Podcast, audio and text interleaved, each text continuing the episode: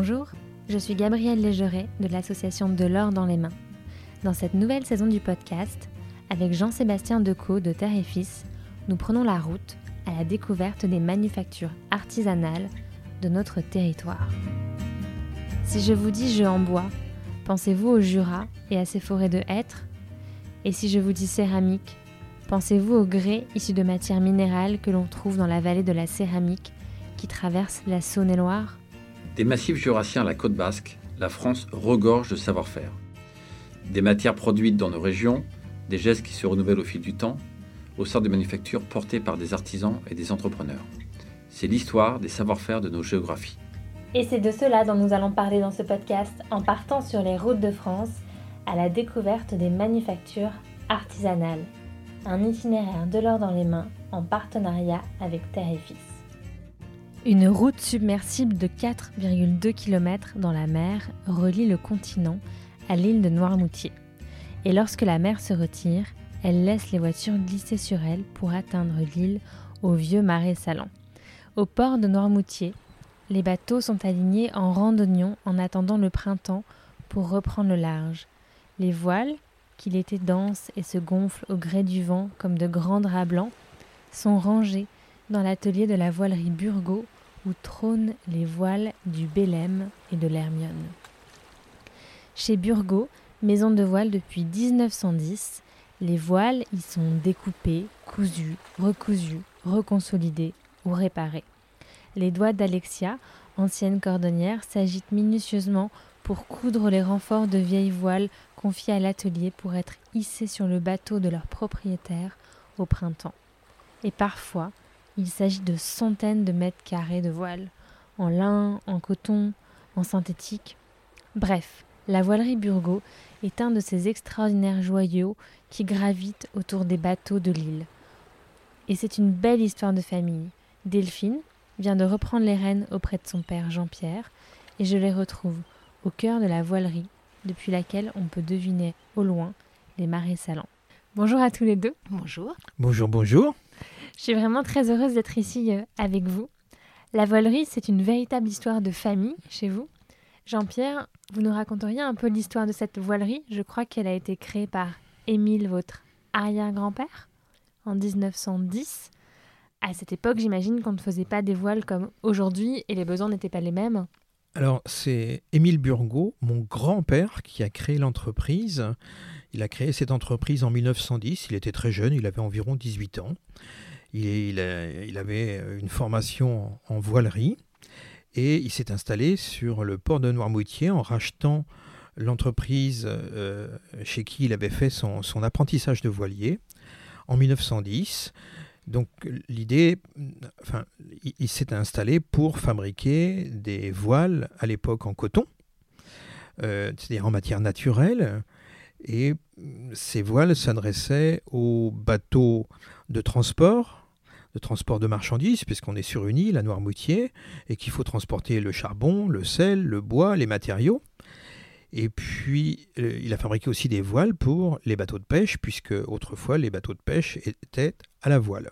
Si on revient sur les matériaux utilisés, mais bien sûr, ça a beaucoup évolué, puisque à l'époque, on travaillait le chanvre, le lin et le coton. Ces matières, après, étaient euh, transformées, ou du moins améliorées, avec euh, des, des, poudres, de l'huile de lin, etc., pour que ces matières soient un peu plus durables. Et j'imagine que quand vous êtes arrivé à l'âge de 18 ans?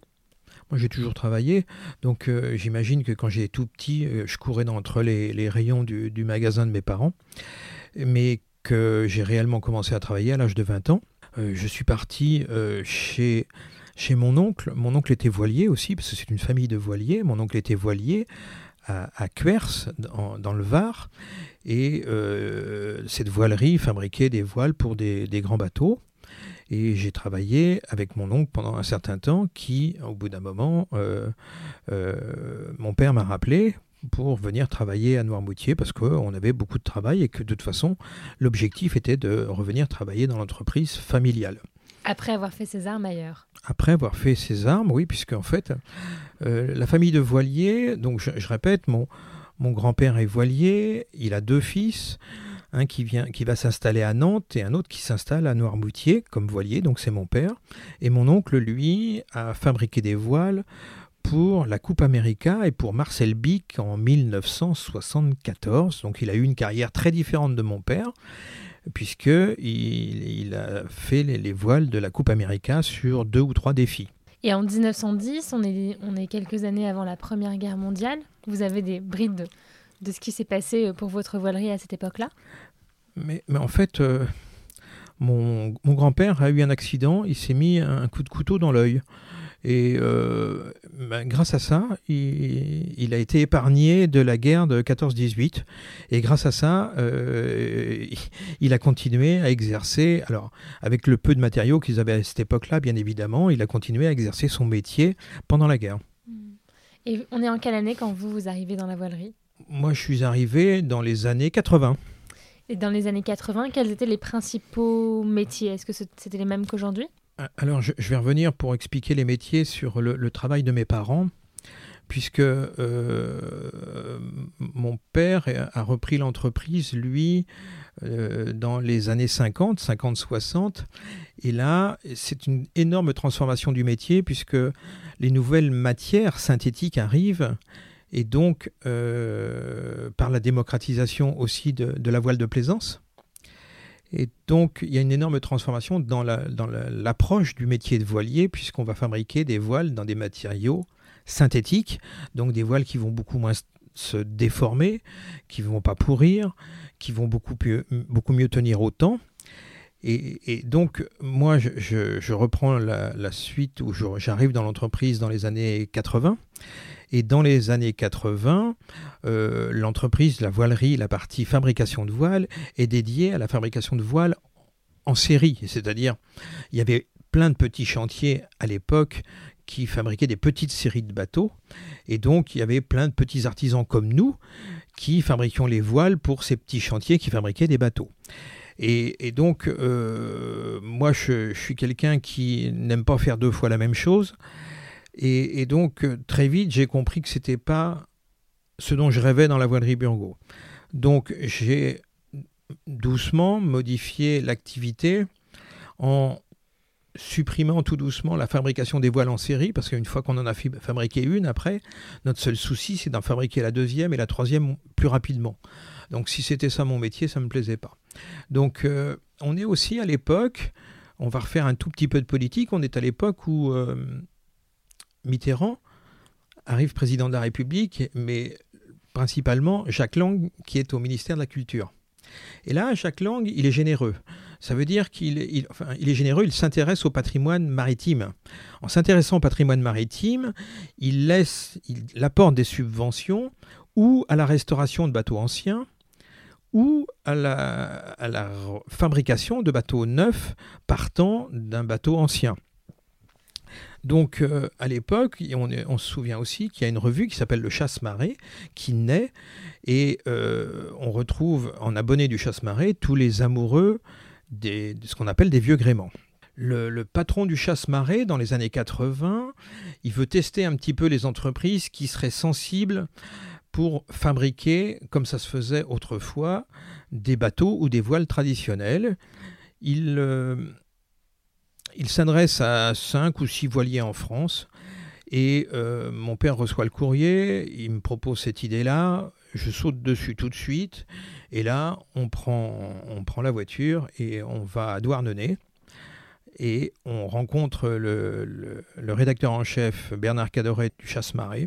Il y a une fusion qui se fait très rapidement, puisqu'il y a mon père qui, lui, a appris à travailler à la main, grâce à son père, et il y a moi qui euh, suis jeune et qui ai envie d'apprendre. Donc très vite, euh, Bernard Caderet nous fait confiance et nous confie la fabrication des voiles de son propre bateau. Bernard Cadoret, rédacteur en chef du Chasse-Marée, est l'ambassadeur de la voilerie Burgot dans les années 80 pour donner notre adresse à tous les gens qui sont sur le point ou en train de faire fabriquer ou restaurer un bateau traditionnel. Donc vous avez beau être à Noirmoutier, vous faites des bateaux de partout dans le monde, partout en Europe en tout cas Alors, partout dans le monde, ce serait prétentieux. Euh, quand on est à l'extérieur, c'est anecdotique. Mais on a réellement fait effectivement euh, des voiles, par exemple, pour un boutre à Mayotte. On, travaille principalement pour la France, puisque les, prochaines voiles qu'on va faire, par exemple, mm, on va fabriquer les voiles de la barque du Léman. La barque du Léman est une très très jolie barque, qui est un bateau classé monument historique, et on va fabriquer trois voiles, deux voiles du type voile latine et une voile d'avant le tout pour environ euh, fini 400 mètres carrés. Aujourd'hui, vous avez transmis, enfin vous êtes en train de transmettre l'entreprise à votre fille Delphine. On peut lire d'ailleurs sur votre devanture Voilerie Burgot de père en fille. J'aime beaucoup cette, cette phrase parce qu'elle est très rare. Euh, père avec un S d'ailleurs. Comment est-ce que s'est passée cette transmission pour vous? Vous, vous avez connu votre grand-père, j'imagine. Comment est-ce que ça s'est passé aussi avec votre père Et comment s'est passée cette transmission avec votre fille? Alors, moi, je n'ai pas connu mon grand-père. Mon grand-père était décédé. Je ne l'ai pas connu. Mais euh, en fait, moi, je voulais être vétérinaire. Euh, sans doute que les professeurs m'ont pas trouvé assez intelligent pour me, pour me diriger dans cette branche-là.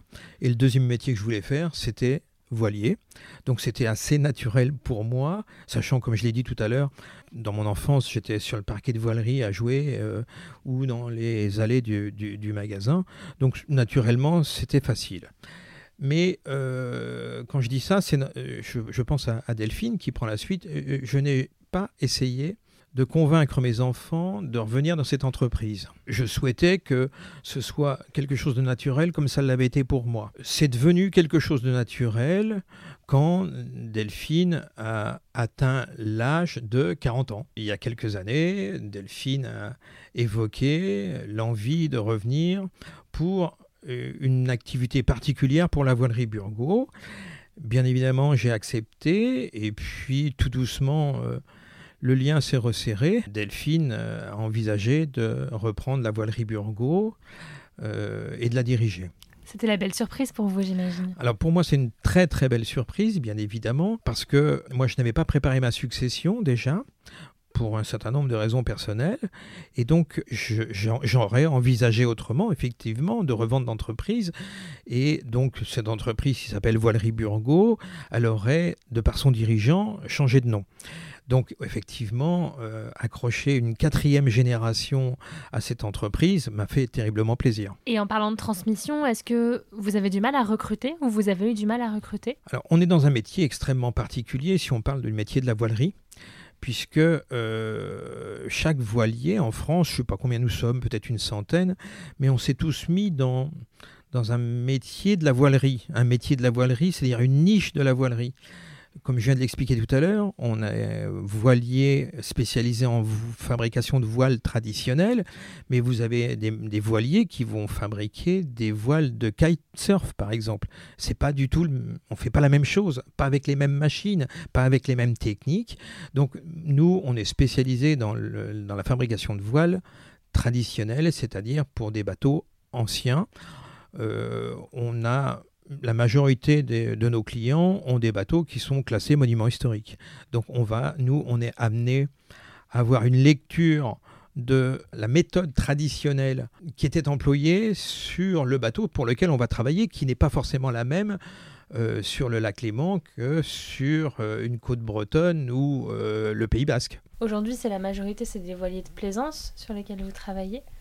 à l'époque de votre grand-père, les bateaux il servait beaucoup dans le commerce, non? Non, effectivement, aujourd'hui, on fabrique des voiles pour des bateaux traditionnels, mais ces bateaux traditionnels ne travaillent pas dans le sens travailler ou pour aller à la pêche ou pour transporter des matériaux, mais ce sont des bateaux qui sont armés, puisque c'est le terme, on dit armer un bateau, sont armés à la plaisance, c'est-à-dire pour le plaisir. Ce qui n'était pas le cas à l'époque de votre grand-père?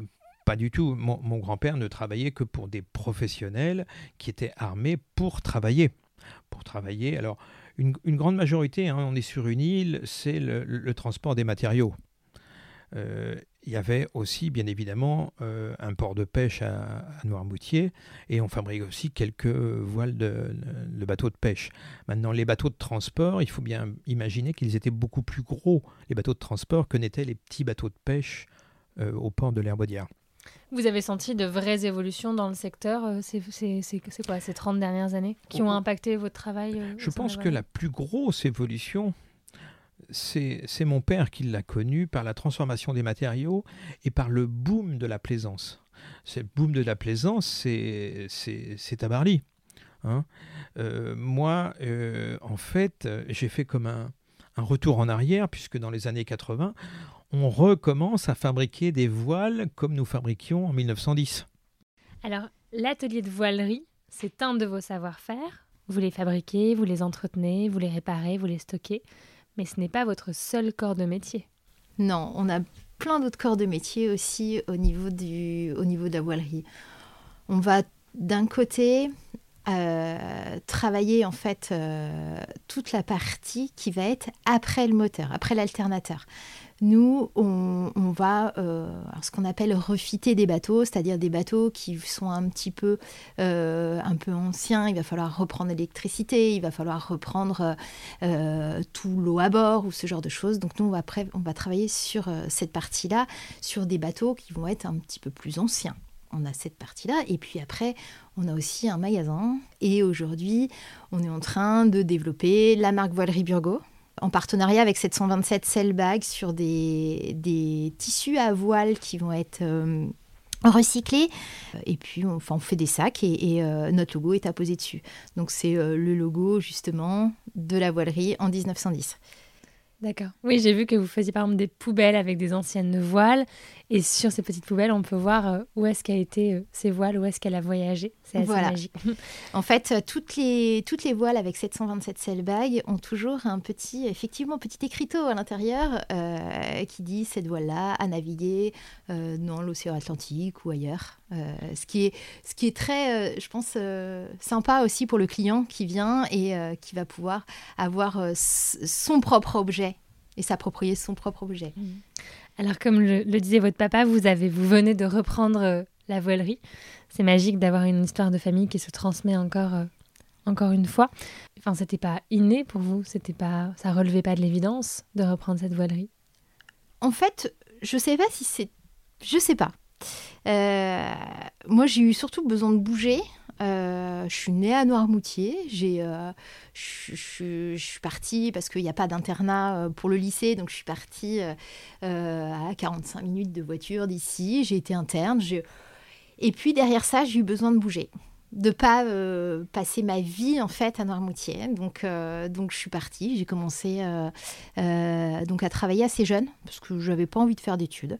Donc je suis partie, euh, j'ai commencé à Angers dans une petite boutique qui s'appelait à l'époque le Montreur d'ours et j'étais responsable de magasin tout de suite. J'ai passé deux ans là-bas et puis au bout de deux ans, je suis allée au Salon nautique de Paris qui a lieu tous les ans au mois de décembre et j'ai rencontré, euh, j'ai rencontré quelqu'un qui m'a dit bah, on cherche quelqu'un sur le magasin de la Trinité-sur-Mer, donc qui est exactement le même, la même, enfin, le même magasin d'accastillage euh, U-Chip que le nôtre à la Trinité. Et j'ai dit, bah allez, on y va. Là, je fais quelques années là-bas, voilà, j'ai des enfants, j'ai... Voilà. Et puis, euh, et puis, un moment, euh, j'arrête ça pour partir dans la restauration. Donc, effectivement, il n'y avait pas de lien direct. Euh, et, puis, et puis, voilà, j'ai fait le tour de la restauration. Je suis repartie sur autre chose. Des... J'ai été auxiliaire de vie pour des enfants handicapés. Donc, rien à voir aussi. Et puis, à un moment, bah, euh, la vie fait que mon, frère était revenu euh, un petit peu travailler à la, à la, voilerie, dont certainement l'envie de reprendre la voilerie. Et puis, bah, euh, c'est des choses qui peuvent arriver. C'est pas, ça n'a pas été limpide dans le travail avec mon père. Ça n'a pas été, voilà, ça pas été ça. mon frère est reparti. Et à ce moment-là, en fait, je me rends compte que mon père a quasiment 60 ans euh, et que cette entreprise bah, risque de, changer de nom. Donc ça a été ma première euh, difficulté, que l'entreprise change de nom. Donc je vais voir mon père, je lui dis voilà, je suis un petit peu euh, voilà, je, la voilerie si elle part et, si tu la vends, c'est compliqué. Moi je voilà, je veux reprendre la voilerie. il m'a dit non Delphine. Tu dois pas revenir pour ça. C'est pas possible. Si tu reviens à la voilerie, c'est que tu as envie de faire ce métier. Alors bon, bah voilà, je repars, je réfléchis, je, continue. Euh, donc là, du coup, je travaille pour lui.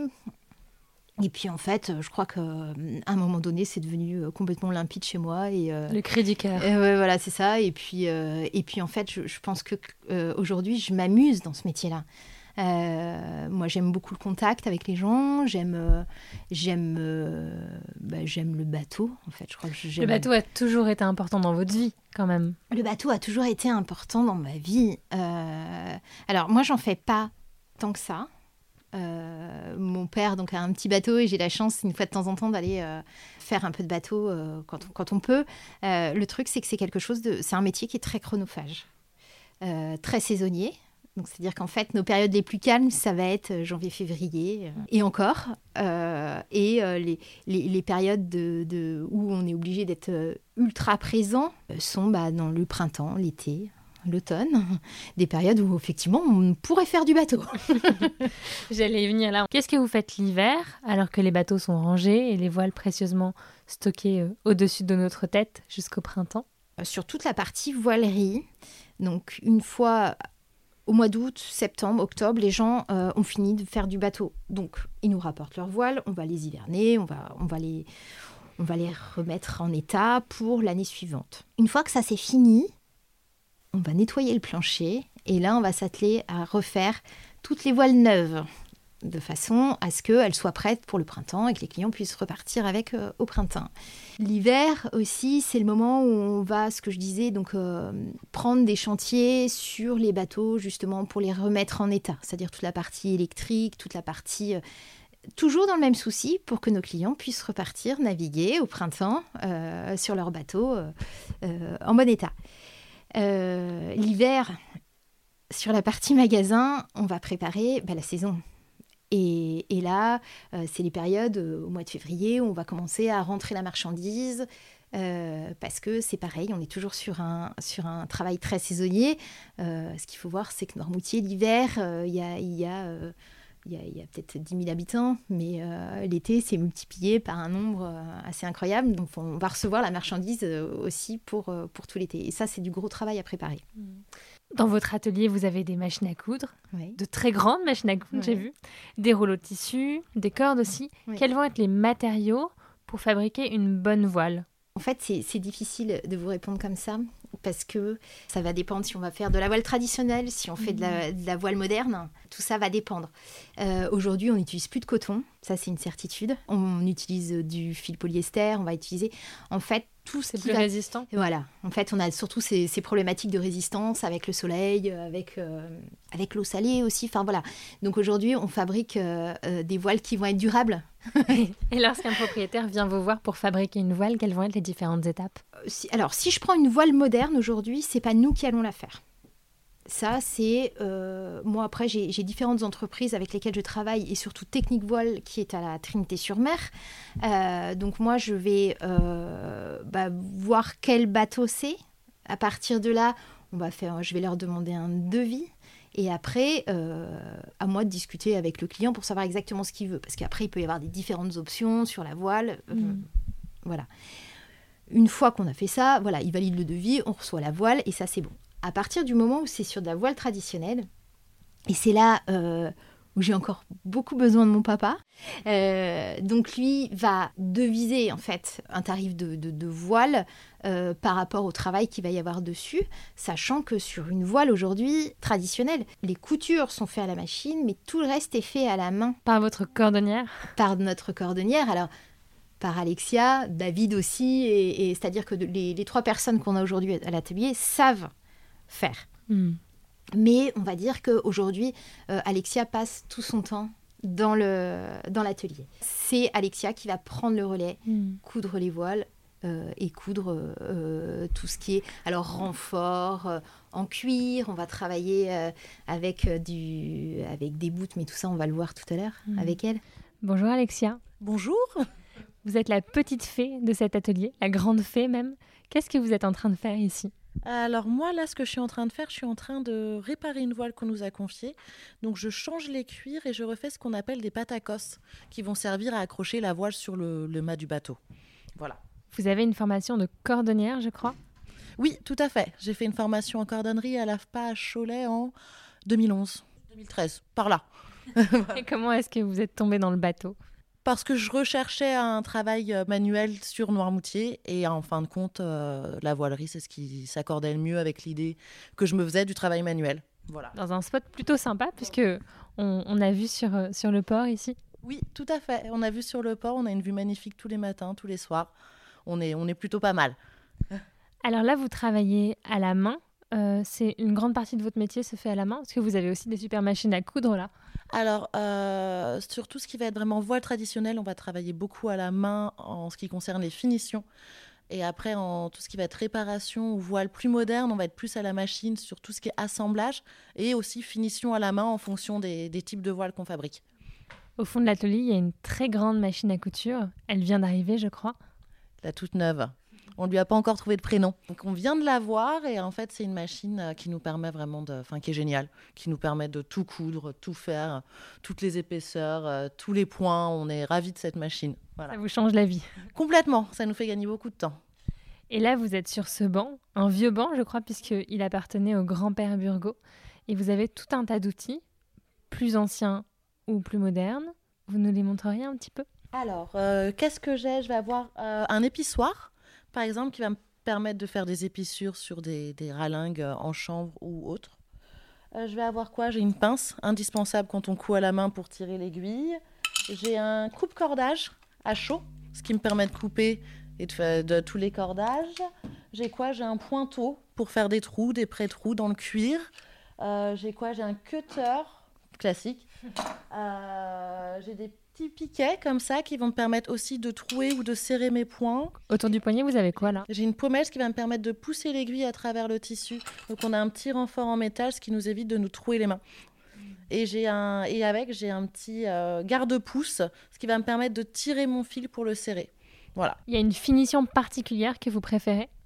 Alors moi, ce que je préfère, c'est les finitions cuir à la main. Mais ça, ça, ça reste mon métier de, de cordonnerie, je pense. Et qu'est-ce que vous diriez à un jeune qui euh, aimerait faire ce métier Qu'il faut être curieux, qu'il faut se dire qu'on peut tout faire. Qu'on peut aussi bien être sur une machine, qu'on peut aussi bien être en train de coudre à la main, qu'on peut couper, qu'il ne faut pas avoir peur de travailler par terre, au sol, parce que c'est aussi notre outil principal, de travailler au sol pour tracer, dessiner, qu'il faut quand même bien aimer les maths un peu et la géométrie, parce que du coup, ça peut être intéressant. Et voilà, et qu'il ne faut pas hésiter à, à se lancer, Parce qu'on y prend beaucoup de plaisir. parce qu'on y prend beaucoup de plaisir. Exactement. Vous commencez par un plan? On commence toujours par un plan. Aujourd'hui, on a tous les plans, au moins de mon grand-père, à la voilerie. Et je pense qu'il doit y en avoir encore quelques-uns de mon arrière-grand-père. Prochain travail pour moi, c'est de tout sauvegarder. D'archiver, c'est important. Ouais. Mais donc vous ne les faites pas encore à l'ordinateur. Est-ce que c'est une option? Rien n'est fait à l'ordinateur. Tout est fait à la main parce que ce que j'ai pas abordé tout à l'heure, c'est qu'aussi on fait donc de la voile traditionnelle et de la voile d'ombrage, Hmm. sachant qu'une voile d'ombrage va être, euh, c'est quasi, enfin c'est une voile, donc euh, on, on va la faire de la même manière. Euh, pareil, on va coudre des cuirs à la main, etc. Pour l'instant, on n'informatise rien. On est toujours tous les plans sont faits à la main. Et une fois que cette voile elle est terminée, c'est vous qui allez la Bah hisser non. Bah Non. non. non, alors je sais que mon père a pu sur différents projets euh, euh, pouvoir naviguer après dessus, juste ce qui permet en fait euh, de voir ce qui va et ce qui ne va pas. Hmm. Aujourd'hui, moi je suis, je suis encore trop novice, mais j'espère que demain je pourrai le faire. Bien sûr. Puis on oublie que finalement le, le bateau avance grâce à la voile. Enfin, c'est le cœur du bateau. Ouais. C'est le cœur du bateau. Et euh, aujourd'hui, il y a de moins en moins de gens qui vont faire de la voile, qu'il y en a beaucoup plus qui vont faire du bateau à moteur Hmm. aussi. Et vous êtes un vrai couteau suisse pour les propriétaires. Oui, c'est-à-dire qu'aujourd'hui, on peut tout à fait s'occuper d'un bateau à moteur comme d'un bateau à voile. Mais euh, c'est vrai que notre, notre, euh, sur la partie voilerie pure, aujourd'hui, on se rend compte que petit à petit, il faut que, que les enfants aiment naviguer avec des bateaux à voile euh, pour pouvoir faire perdurer euh, tout Mhm. ça. Et ce matin, on a assisté à un- au dématage d'un bateau. C'est une étape cruciale. Ça se fait tous les combien? Globalement, pour, sur un mât, il faut le démater tous les 10 ans. D'accord. Et faire une révision, alors une révision, euh, c'est surtout quelque chose de visuel au départ. C'est-à-dire que tous les ans, faut pas hésiter, euh, ou tous les deux ans, mais tous les ans c'est bien, euh, visuellement. C'est-à-dire que déjà, nous, assez rapidement, on peut dire, eh ben, alors, je vais appeler un, un étai, un hauban. euh, On adore les mots qu'on ne connaît pas ici. eh ben, en fait, c'est- c'est du câble, hein, savoir si les câbles sont abîmés ou pas. Tout ça, il faut le faire de manière régulière parce qu'en fait, ben, un mât peut tomber et c'est dangereux. Et hier, non, ce matin, justement, on a vu un, un de vos salariés qui grimpait en corde de rappel. Oui. C'est On- impressionnant. ça. Ouais. En fait, on a, on a, on a quelqu'un, alors on, on en a même plusieurs dans l'entreprise qui sont capables aujourd'hui de monter. Alors, le mât qu'on a dématé faisait 24 mètres de haut, ce qui commence à faire. Euh, aujourd'hui, on a un équipement complet de euh, grimpeurs, donc euh, de grimpeurs dans les arbres. hein. Et euh, cet équipement-là nous sert, nous, notre équipe a été formée pour ça, pour être complètement en sécurité, pour pouvoir monter jusqu'à 24 mètres de haut. Donc oui, effectivement, vous avez vu David monter à 24 mètres de manière très facile. Et après, tout ça est rangé et vérifié dans le garage. Ouais, c'est ça. Donc là, il y a un hangar. euh, donc le bateau que vous avez vu, il fait, euh, c'est un, c'est un 47 pieds, donc ça commence à faire un beau bateau.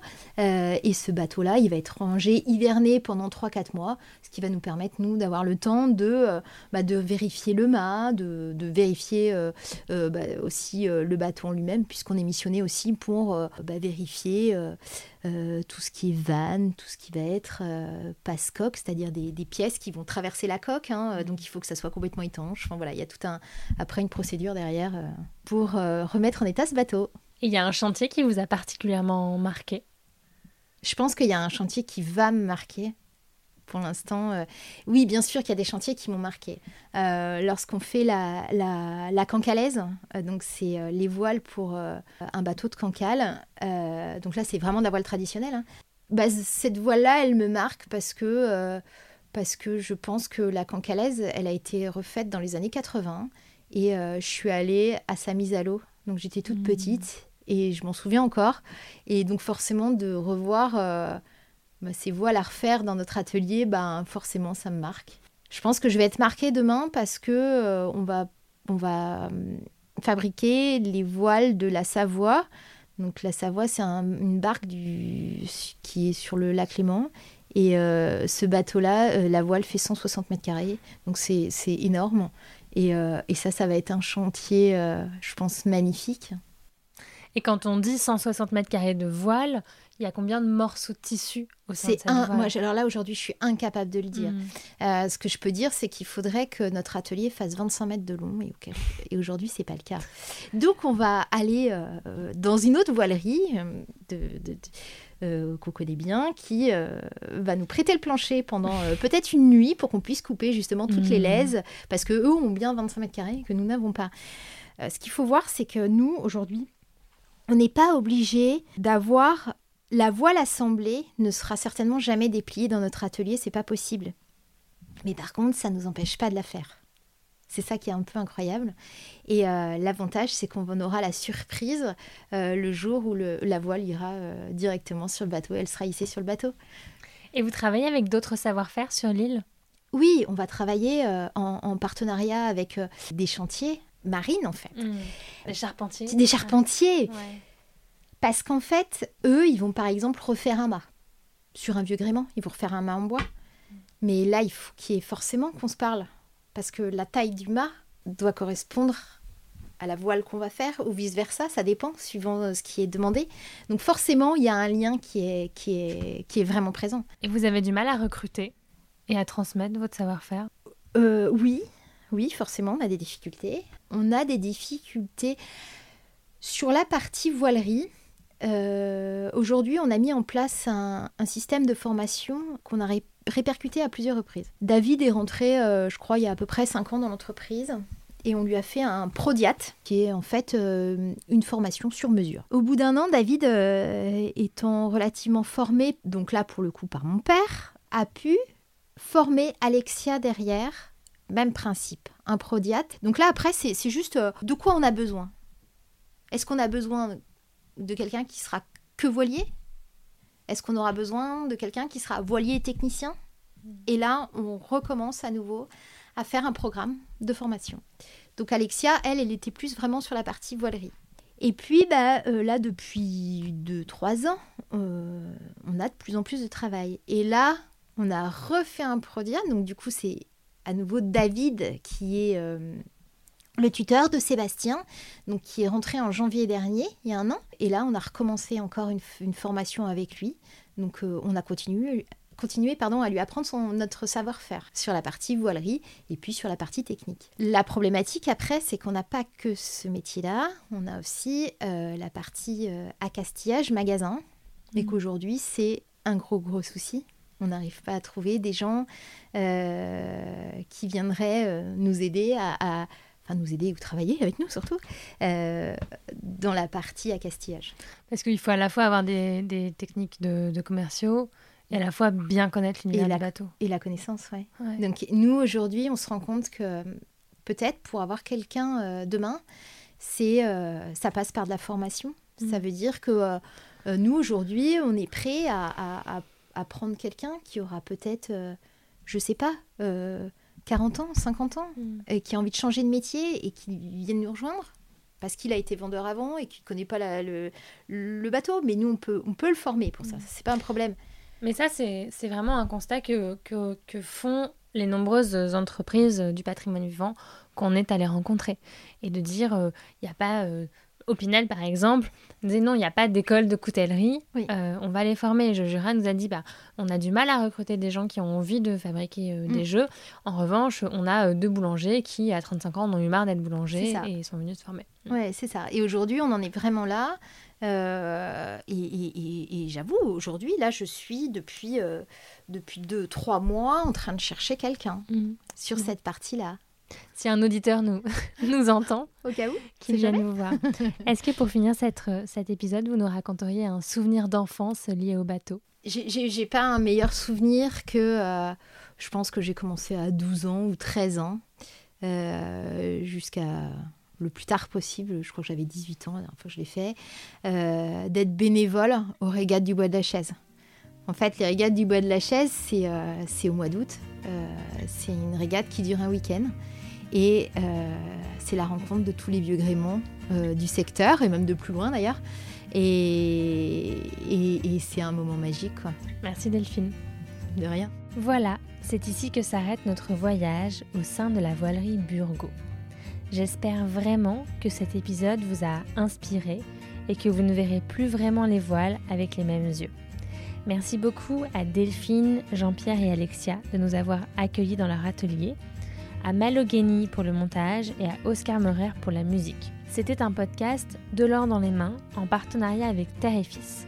De l'or dans les mains est une association qui a pour mission de soutenir la transmission des savoir-faire et changer le regard sur les métiers manuels. Vous pouvez vous abonner à nos comptes Instagram, Facebook et LinkedIn, ainsi qu'à notre newsletter pour ne rien rater de nos actions. Adhérez pour soutenir nos actions et petite faveur, si vous pouviez nous mettre 5 étoiles sur Apple Podcast, cela nous aiderait beaucoup beaucoup pour nous faire connaître. Et nous, on va traverser le port pour se rendre au chantier des îlots et y découvrir le métier de charpentier marine. À très vite